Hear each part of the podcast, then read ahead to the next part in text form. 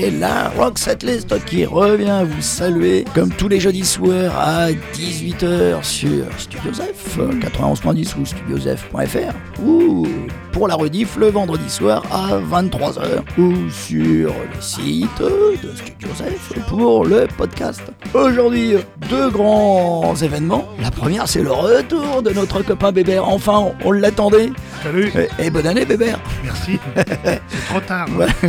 Mais on te souhaite quand même une bonne année parmi nous. Ouais, j'espère. Ouais. Et puis nous avons un invité euh, bien plus prestigieux que nous trois. Nous avons Monsieur Will Argounas. Est-ce qu'on- Christophe. Salut. Beaucoup d'entre vous le connaissent si vous êtes euh, lié au monde de l'illustration, du dessin, de la BD. Si vous fréquentez les allées de BD Boom tous les ans. Will est là avec euh, toutes ses productions et peut-être que vous le connaissez simplement par son site internet euh, où vous pouvez acheter euh, toutes ses productions aussi. Bon, on va avoir le temps d'en parler un petit peu. Donc, avant d'attaquer ce sujet Will Arkunas, eh bien, on va faire un hommage puisqu'il y a quelques jours, il y a un grand qui est tombé, un très grand, Wayne Kramer, qui était le cofondateur du MC5, le Motor City 5. Alors, Motor City parce qu'il venait de la ville de Détroit oui. Qui ne vivait que grâce à l'automobile. Production automobile intense. Et Five parce que bah, ils étaient 5. 5, Facile, hein tout simplement. Et donc il est mort là le 2 février dernier, sûrement de son cancer du pancréas. Il avait 75 ans. Il y a Libé là qui a fait un beau jeu de mots, comme ils ont l'habitude de faire. Wayne Kramer, le rock a tout cramé. donc euh, bon voilà, c'était facile, mais c'était bien fait. Bien joué. C'est bien de lui rendre hommage déjà. Oui, n'est-ce pas? Ah, euh, Je l'ai vu quand même euh, pas mal là sur les... Non, non, mais il avait une. Toujours, il a toujours eu une activité euh, intense. Pourtant, c'est un groupe qui n'a pas duré très longtemps en tant que tel, hein, 64, 72. Et Mais- qui a marqué son époque. Il a marqué son époque, d'autant plus que quand tu vois ce qu'il jouait et tu te dis, euh, dès 64, c'était comme ça. En pleine période psychédélique. Ouais, on était en pleine période Beatles. Ouais. Donc eux, ils ont vraiment défriché un terrain qui a permis derrière de- d'arriver sur le hard rock, sur euh, le punk, sur le metal même. Le titre par excellence, donc Kick Out the Gem. ouais, tu l'as écouté des centaines de fois. Ah oui, c'est le 45 tours. Sur scène, il était quand même assez phénoménal. J'ai adoré ses petites chorégraphies, ses pas de danse. Il ne bougeait pas simplement ses Non, cheveux, non, non, il avait une présence vraiment scénique. hein. Mm, mm. Et puis après, euh, derrière, il y avait quand même de- des idées politiques bien tranchées, bien radicales, et euh, très bon guitariste. Oui, là on va écouter un extrait d'un album solo. Voilà, je me suis dit, on va pas aller vers le. MC5, on va aller voir ailleurs un peu. très très bien, euh, surtout que c'est un excellent album. Ouais, j'ai cherché du côté de Gang War aussi, qui a été un groupe qu'il a fait après avec Johnny Thunder. Enfin, j'ai pas réussi à trouver ce que je voulais, donc euh, je suis venu sur un, un titre solo qui date de 1995, Ouais. extrait de l'album The Hard Stuff, et le morceau s'appelle Crack in the Universe.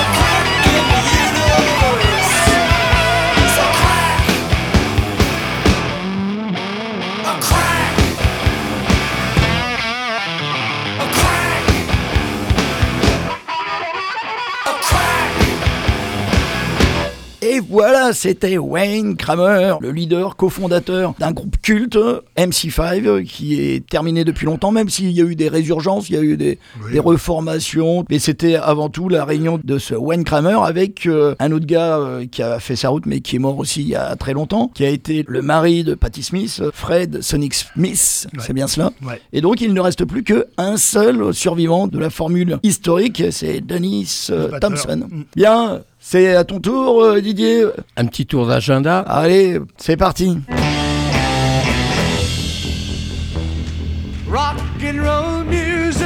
Je vous propose d'abord de descendre dans le sud du département, faire un petit tour à la Maison du Blues, comme d'habitude, à Châtres-sur-Cher. Mercredi 14 février, Bobby Rush. Laisse tomber, tout est complet. Oui. Mais il faut en parler quand Euh, même. mais il faut en parler quand même. hein. Il sera là le 14, le 15, le 16, le 17. hein. On ne sait jamais. s'il Quatre y a- jours exceptionnels. S'il y a des gens qui se désistent. Il fallait s'y Ah, attendre. Donc bah, je laisse tomber pour Bobby Roche. hein. Ensuite je vous propose bah, d'aller euh, au Château d'Eau ce soir puisqu'on est jeudi 8 février.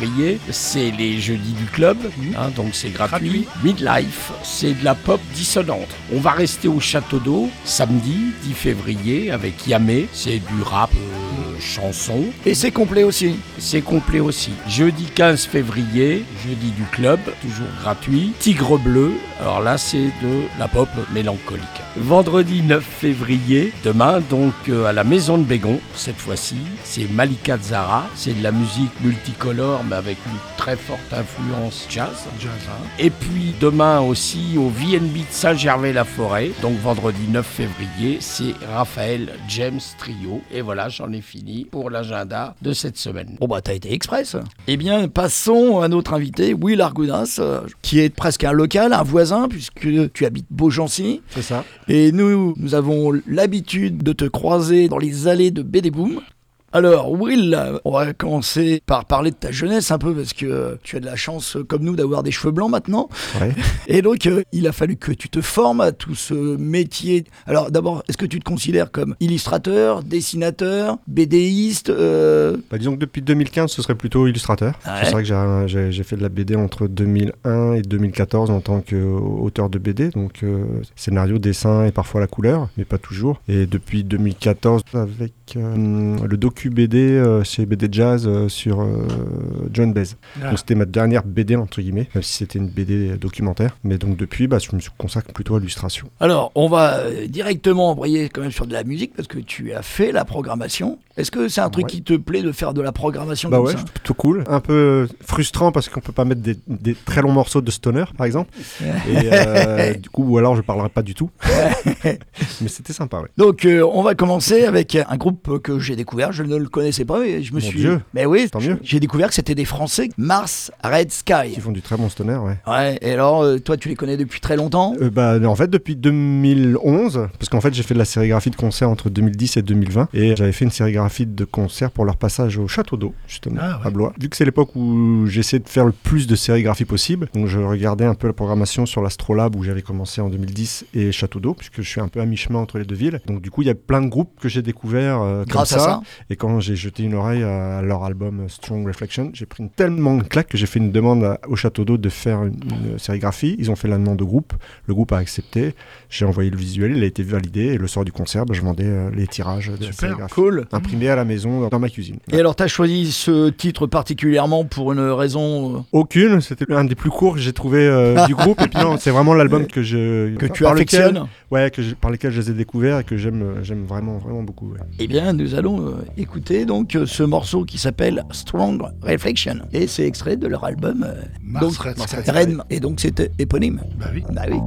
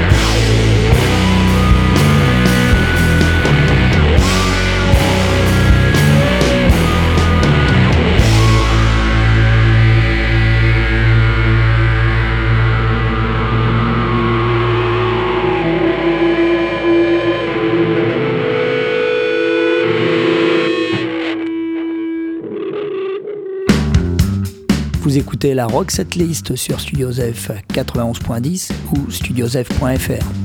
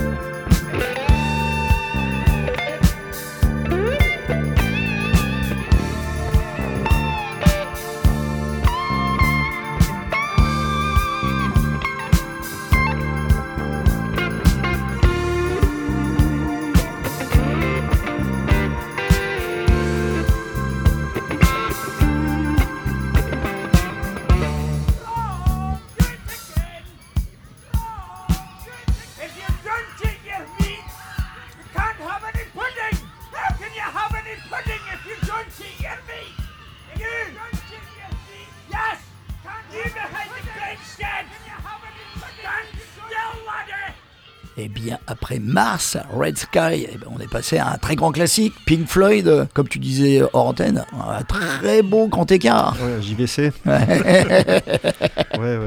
Tu puises aussi dans quelques classiques.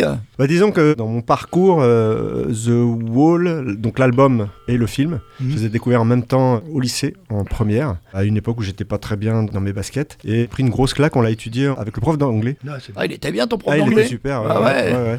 Et du coup, j'ai pris une claque parce que c'est un ovni déjà euh, cinématographique. Et donc, déjà, ça m'a vachement euh, im- impressionné. Je me suis vachement identifié au personnage du chanteur, à Pink. Puis j'ai adoré la musique. Donc, c'est vrai que c'est un album que j'ai beaucoup écouté pendant 2-3 ans à fond dans le Walkman. euh, ouais. Passé un peu en boucle et je rembobinais avec le, avec le bic. Alors justement, là, tu parles de, de ta jeunesse. Euh, Parlons-en, parlons-en.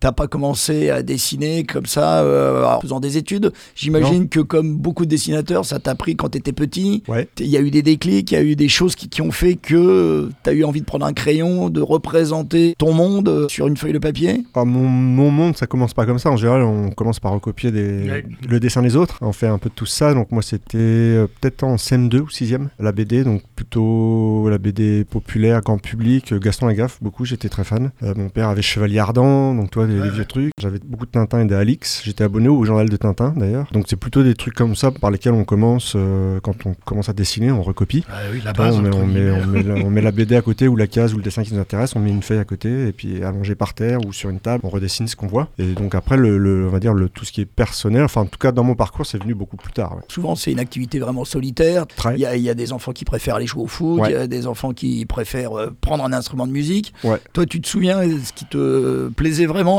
en- avec ce crayon en main? Bah, je sais pas. C'était d'être tout seul dans mon coin. Ouais, Euh, t'étais solitaire. Ouais, voilà. T'avais ouais. pas trop envie de partager des moments avec des potes, euh, t'en avais peut-être pas à ce moment-là. Ouais, ouais. Bah en fait, je suis né dans le Nord et on a vécu. ch'ti. Voilà, je suis né à Lille.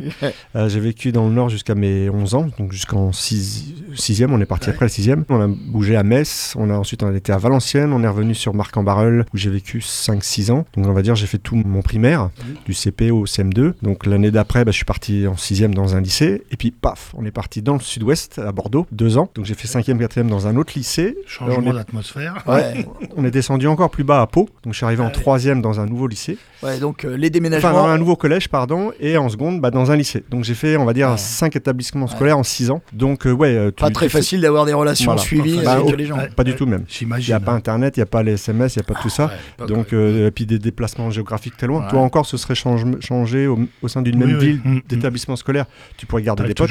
Mais moi, trucs. moi j'en- je m'en suis gardé aucun. Donc c'est vrai que du coup, bah, j'ai cultivé ce truc d'être tout seul dans mon coin et de Et et d'être content comme ça. Et t'as appris tout seul? Ton style, il est venu euh, tout seul ou t'as pris des cours? T'as fait des études supérieures de Ouais, dessin, d'art de... J'ai pris des cours à partir de. Je crois que j'ai commencé à Bordeaux chez un libraire qui donnait des cours de BD le soir parce que je voulais absolument faire de la BD depuis que je suis tout petit. J'ai continué en arrivant à Pau en troisième par des cours d'aquarelle, des cours de BD jusqu'en jusqu'en terminale. J'ai même fait une année de cours de nu aux Beaux Arts de Pau en terminale. Et ensuite, suite à un bac euh, général, on va dire à l'époque, euh, je suis parti faire une école d'art appliqué en trois ans euh, en section illustration dessin publicitaire. D'accord.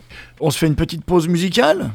Donc, euh, un groupe que je ne connaissais pas non Ah, plus, moi, je Ghost. connais- moi, je connais, Ah. je connais un petit peu. Ouais, des Suédois. C'est ça que grand spécialiste du métal et tout ça. Alors moi j'ai trouvé que c'était quand même vachement pop, euh, Ouais. par euh, Ouais, un ouais, peu ouais. FM même Ouais, il y dans a la un production. euh. C'est ça, ouais. Il y a un côté un peu lisse, un peu la batterie pas trop mise en avant, un côté un peu fédérateur, un peu. Mais a priori c'est aussi un Facile- spectacle. Tout à fait. Ils sont tous euh, avec des costumes, euh, C'est pour ça que- satanistes. Ouais, c'est pour ça que la salle métal les aime beaucoup. Ils sont passés deux, trois fois au Hellfest, il me semble. Et moi, j'ai découvert en 2017 euh, avec le bouquin que leur a consacré Radio Metal, dans lequel j'avais réalisé 7 ou 8 illustrations de têtes de chapitre. Tous ces groupes là, il y a, y a matière à les illustrer, euh, il y a du détail à, Bah oui, à oui. reproduire. euh. Ouais, il y a des ambiances, des atmosphères, il y a des costumes, il y a des attitudes de scénique, il y a, y y tout ce qu'il faut. Enfin, c'est un groupe très très visuel qui a, qui a tout compris, un peu comme les grands groupes de scène euh, à la Rammstein ou à la Kiss. Tu, vois, euh, tu, tu mets des costumes, euh, tu mets des flammes. Puis surtout, eux, ce qui les a détachés à leur arrivée, c'est qu'en fait, ils étaient masqués sur scène, donc on savait pas qui, avec qui on avait affaire, si c'était des hommes, des femmes déjà, et puis qui, quel musicien se cachait derrière. Donc, euh, ils jouent toujours avec des masques. Le line-up a un peu changé au fil des années. On, sa- on,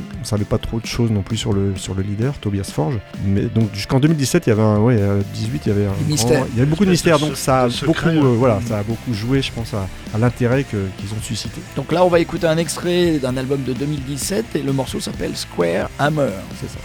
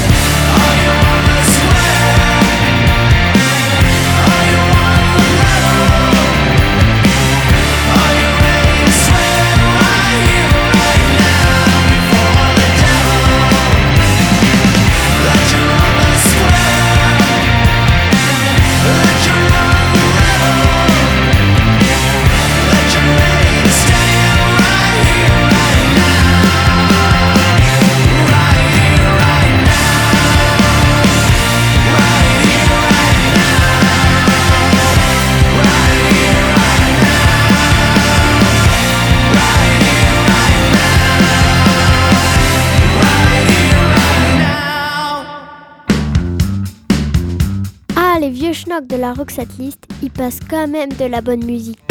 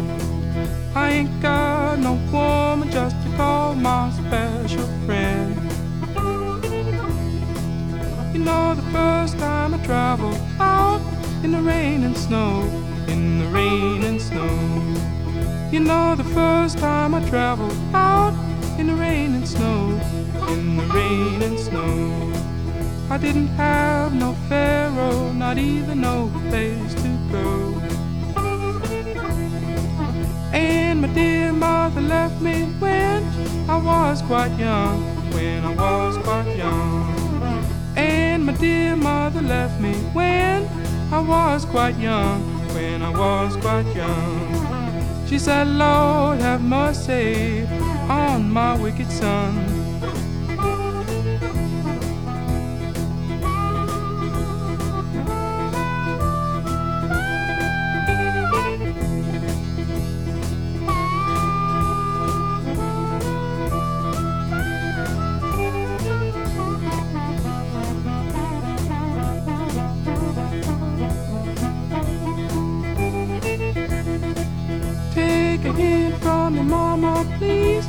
you cry no more, don't you cry no more. Take a hint from me, mama, please. Don't you cry no more, don't you cry no more.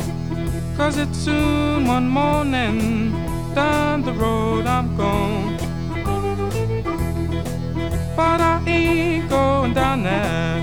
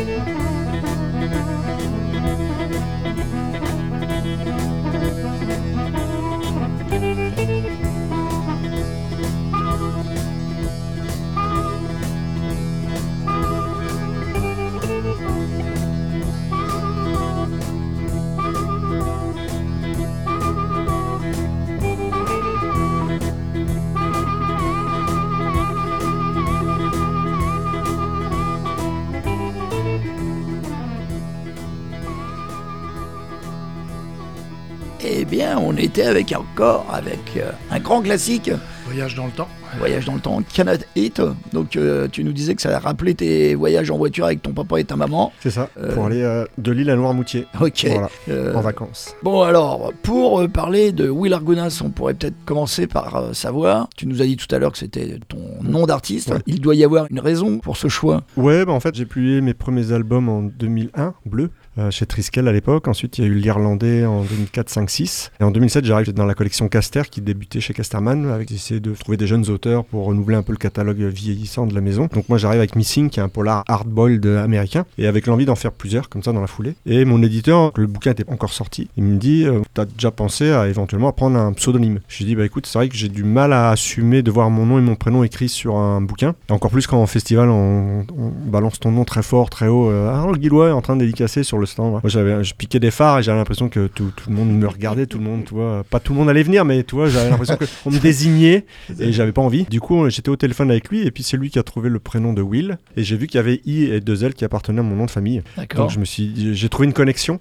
et du coup c'est moi qui ai trouvé Argunas parce que c'est d'autres lettres de mon nom et de mon prénom. Donc j'ai pas réussi à tout caser. Mais du coup j'ai trouvé une connexion qui était justifiée parce que jusque là j'aurais été incapable de m'inventer un pseudonyme justement. J'ai trouvé que ça sonnait bien, ça Ah. faisait un peu américain et du coup je l'ai adopté et puis je le kiffe parce que dans tout mon parcours après mes albums de BD qui se passaient tous aux États-Unis chez Casterman, il y en a eu six quand même. Ça allait bien avec. Ensuite Ouais. tout ce que j'ai fait, on va dire dans mon parcours roller derby pendant trois ans, qui est un sport américain à la base, et ensuite dans tout ce qui est sérigraphie de concert entre 2010 et 2020, le poster de concert euh, sérigraphié, ça vient des États-Unis aussi. Il y a une vraie logique. Puis j'écoute beaucoup de, on va pas se mentir, beaucoup Ouais. de, de musique américaine Donc il y a du sens à tout cela. À quel moment t'es devenu un vrai professionnel? Depuis l'an 2000. Donc ça fait 24 ans. En fait, je suis arrivé en 95 à Paris. Donc après mon école d'art, je suis sorti en 93 et après mon service militaire. Donc je suis arrivé en février 95 à Paris. Bah là, je, Des petits boulots pour commencer Petit boulot alimentaire pour vivre déjà, donc Ouais, caissier manu- manutentionnaire chez ED pendant 5 ans. Ouais. Et à côté de ça, bah, des- les, les petits trucs que je trouvais à droite à gauche, euh, alors souvent gratuits, mais fait bénévolement. Notamment euh, mon premier été, pour te dire, mon, de salarié, donc euh, première vacances. Je les ai passées pendant un mois à faire des maquettes pour un truc qui devait être fait pour Canal Plus par un petit studio dans le 18e ou le 20e, en bas de Tour HLM. Euh, Il y avait deux mecs qui avaient monté un, un petit studio et donc qui avaient déjà fait des courts-métrages qui étaient passés chez Canal Plus grâce à des dessins que j'avais publiés dans l'année dans le courrier des lecteurs chez Band Movies, donc cinéma fantastique, euh, que j'affectionne particulièrement. Et ben ils m'ont recruté, ils m'ont appelé et donc euh, j'ai bossé pendant un mois à faire des maquettes donc dans du polystyrène extrudé, suivant les plans d'un directeur artistique. On sculptait ça au scalpel Ouais. et on faisait des matières et en fait on avait créé une ville. Euh, Le concept c'était deux personnages un peu de SDF, euh, donc acteurs en chair en os qui devaient être filmés sur fond vert et intégrés au décor, un peu cartoon mais en toi en, en maquette réduite. Et le, le truc ne s'est jamais fait. Ah, n'a jamais abouti. Mais voilà, j'ai passé mon premier euh, mois de vacances salarié à ne pas partir en vacances, mais à, à espérer que- qu'il se passe un truc. donc tes premiers salaires dans ce métier, c'était des francs encore. C'était des francs, exactement. Ouais. C'était des francs. Mes premiers boulots euh, payés comme ça, c'est 97. Alors, justement, suite à ce, à ce que je suis entré dans ce studio avec ces mecs. Après ça, j'ai fait de, de la peinture en résine, euh, la peinture à l'huile et à l'acrylique sur des statuettes en résine avec un rapport avec le cinéma. Tu vois, c'est des statuettes que tu montes et ensuite tu les ponces et ensuite tu les peins et c'est revendu dans les magasins. Donc j'ai fait ça, j'en ai fait deux ou trois comme ça. Et ces mecs-là dans ce studio, ils avaient une nénette qui s'est mise à bosser chez Canal Plus chez les Guignols. Un des deux fondateurs de ce studio était américain base. Donc il, il savait faire des marionnettes en mousse. Et dans cet atelier qui avait lieu, je sais plus, une fois par semaine, ce cours, on va dire, j'ai rencontré une nénette qui bossait en agence de pub. Quand ils m'ont parlé de mon parcours et tout ça, que j'avais fait une école où j'avais fait euh, du storyboard de, films publicitaires, elle m'a dit bah montre-moi ton book. Donc je suis revenu euh, la semaine d'après avec mon book. Elle a dit bah écoute, euh, je trouve que tu as un bon coup de crayon, tu devrais aller voir les agences de pub. Et donc je ne sais plus comment ça s'est fait, mais en 97 j'ai commencé à faire des premiers, ce qu'on appelle du ROF, donc Roffman, du,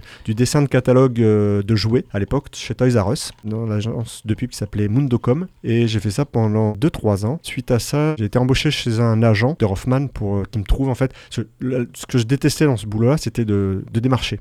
Ouais. Voilà. D'appeler le téléphone, parce qu'à l'époque, nous n'avions pas Internet. Ouais. Nous n'avions pas les smartphones et tout ça, nous n'avions pas les réseaux sociaux pour nous vendre. Donc en fait, il fallait appeler son téléphone, il fallait savoir qui appeler déjà, ce qui n'était pas évident à trouver, tu vois. C'est des carrières artistiques, c'est pas dans les pages jaunes hein, que tu les trouves. Donc il fallait arriver à passer des coups de fil, à pas bredouiller au téléphone, à passer le barrière de la secrétaire pour arriver à décrocher un rendez-vous. Et c'est là où je me suis aperçu que dans les premiers mois où je suis arrivé sur Paris en 95 que euh, des fois on me filait un rendez-vous six mois après. Je me disais mais Ah. je fais quoi pendant six mois moi? Surtout que sortant d'école, j'avais un book avec une étiquette dans le dos, toi, de travaux d'école, et eux, ils veulent voir rapidement des trucs plus personnels ou des trucs professionnels. Donc il faut passer son temps en fait à, fournir des dessins nouveaux pour finalement le réactualiser tout le temps. Donc c'est un truc un peu de longue haleine et perpétuel, on va dire. Nouvelle pause musicale. Ok. Rage Against the Machine. Yes. Une raison particulière Ah bah je suis, fan du, premier album et du groupe. Pas trop déçu que ça soit terminé désormais? Ah bah des fois c'est bien de faire quatre albums ou cinq euh, enfin un parcours sans faute et de se séparer après. Euh, et puis voilà, c'est la vie. Et bien là, donc euh, c'est un titre bomb track que l'on peut retrouver dans une de tes œuvres, qui est l'alternative rock cover art. Et dedans, il y a une illustration qui est consacrée à ce titre et à cet album. Tout à fait. C'est parti pour Rage Against the Machine, bomb track.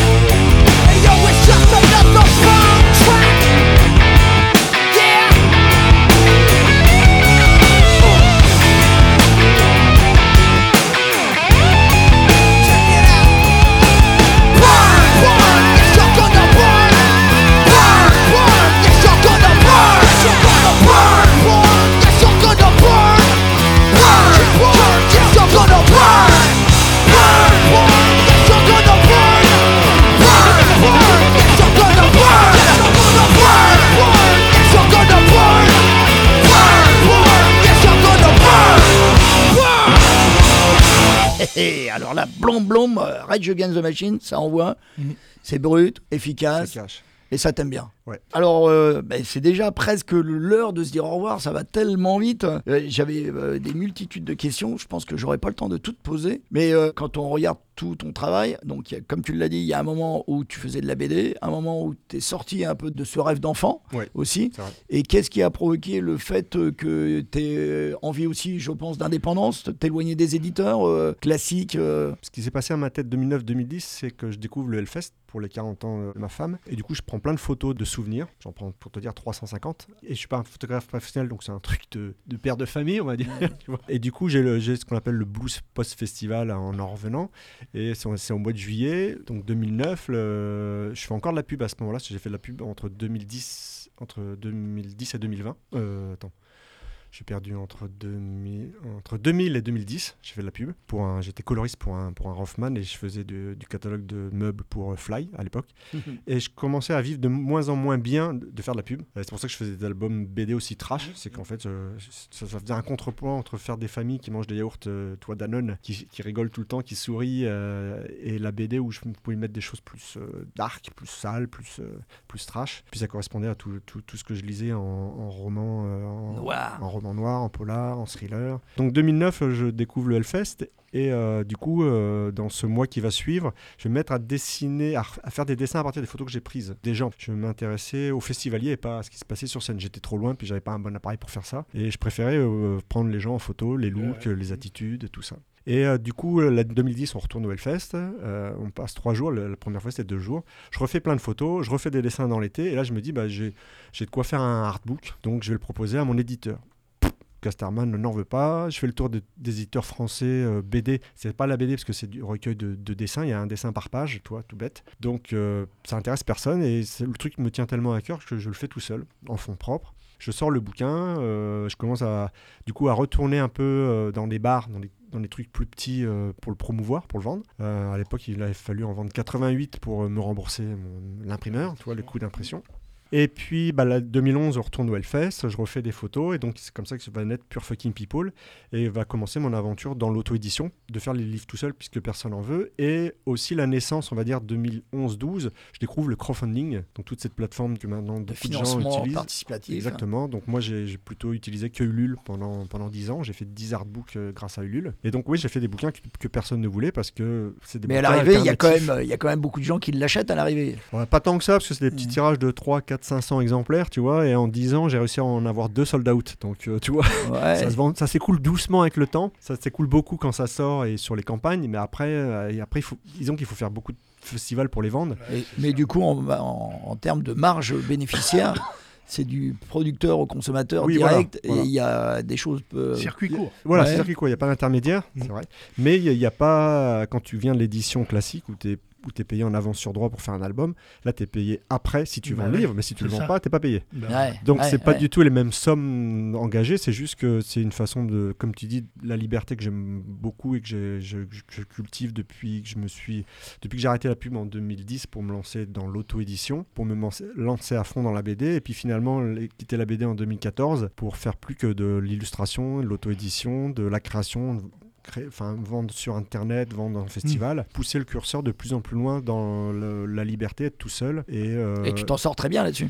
et je m'en sors plutôt bien. Je m'en sors Ouais. plutôt bien. Je suis plutôt content. J'ai Ouais. de plus en plus de visibilité. Ouais. Je travaille de plus en plus pour des éditeurs, des petits éditeurs. En fait, je suis revenu à tout ce qui est petit, mais je fais des couvertures de romans. Je travaille pour des magazines, pour la presse. euh, Je travaille pour des groupes. Je travaille pour. Euh, euh, T'as même travaillé pour Roxette. oui, voilà, je fais des affiches de festival. C'est le, le Hellfest, le basculement 2009-2010, c'est on va dire l'entame de ma crise la quarantaine et le fait que je me suis j'ai découvert qu'on pouvait dessiner la musique. Jusque là, j'avais toujours séparé les deux. J'écoutais enfin, je dessinais en musique toute la journée, j'ai besoin d'écouter de la musique, mais j'avais pas pensé, j'avais pas le temps et pas pensé À faire le lien. Voilà, à faire le lien, Musique, à faire des pochettes de disques, à faire des affiches de festival, à faire des logos de groupes. Enfin, j'avais jamais pensé à ça et tout s'est déclenché, c'est ça en 2010 et après ça, ça a pris du temps, ça s'est pas fait en un jour, hein. mais on va dire depuis 2-3 ans, oui, ça, ça tourne vraiment bien au niveau, euh, au niveau boulot régulier et toujours très différent de l'un à l'autre, tu vois. Et alors, pour euh, tous les auditeurs qui souhaiteraient connaître ton travail, qui malheureusement ne le connaissent pas encore, et ça c'est bien dommage, mais grâce à cette émission, euh, ils auraient envie de découvrir euh, ce que tu fais.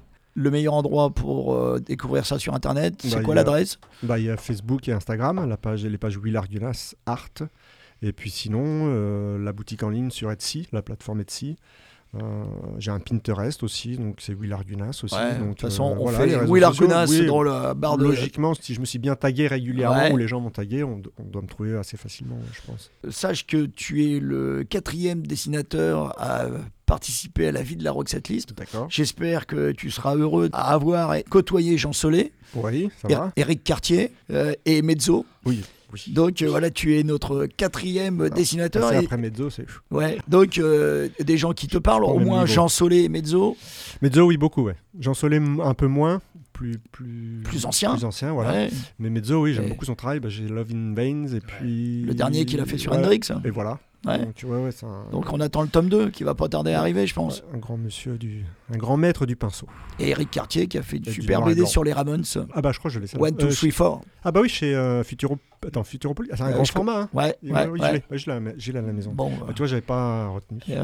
Son nom de dessinateur. Honte à moi. ouais, non, non. Qui, qui fait beaucoup d'illustrations en concert d'ailleurs. D'accord, Ouais, c'est- d'accord. bah, Lorsqu'on a fait notre soirée euh, BD Boom, là, Boom, qui le- était une soirée euh, Karaoké. Oui, j'en Voilà. parler, ouais. Et il y avait Eric qui fait dessiner Faisait- en live. le- Qui illustrait les morceaux qui étaient Mm. joués.